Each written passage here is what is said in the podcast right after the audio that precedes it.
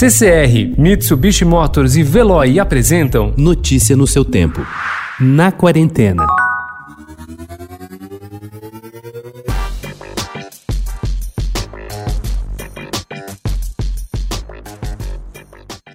São várias as tendências gastronômicas da quarentena. Hoje vamos falar de duas delas: os novos modelos de delivery e a descoberta ou redescoberta de um hobby, cozinhar. Ao que parece, chefes e restaurantes atinaram para essa tendência e resolveram dar nova cara ao delivery. Em vez de entregar a comida pronta para comer, algumas casas passaram a oferecer também opções semi-prontas para o cliente colocar a mão na massa. Os ingredientes chegam em casa separados e porcionados. Cabe a quem faz o pedido misturar, temperar, grelhar e assar.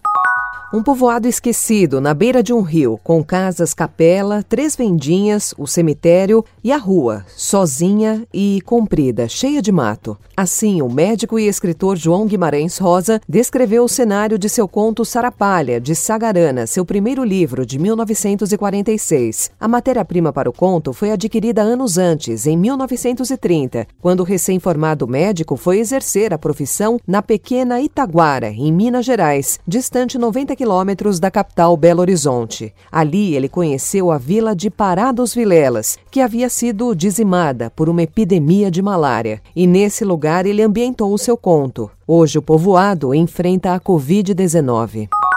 O isolamento social também obrigou a atriz Ingrid Guimarães a rever a forma de produção de seu programa Além da Conta. Agora, permanecendo em casa, assim como seus entrevistados, Ingrid apresenta um novo formato.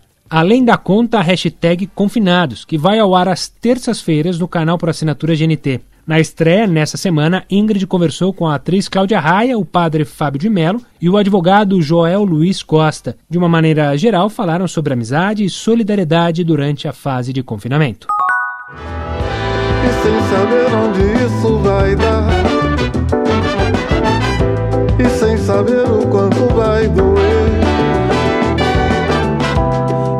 Interminável é o dia em que a fome visita o irmão. Pior que a fome é um dia de humilhação. E provar da carne que o homem comeu. Crioula está cumprindo a quarentena em São Paulo, mas a cabeça dele está preocupada com quem não consegue estar em casa como ele. Cria do Grajaú, ele retomou a parceria iniciada em 2014 com Milton Nascimento ao lançar o EP de quatro faixas Existe Amor, como parte de um projeto homônimo para arrecadar doações à população em situação de rua na capital paulista. Milton Nascimento, por sua vez, revela-se um artista incansável. Hoje ele participa do festival The New Gag, live organizada pela Jazz Foundation of America para ajudar músicos de jazz e blues que enfrentam dificuldades financeiras durante a pandemia do novo coronavírus. Notícia no seu tempo. Oferecimento CCR e Mitsubishi Motors. Apoio Veloy. Fique em casa. Passe sem filas com o Veloy depois.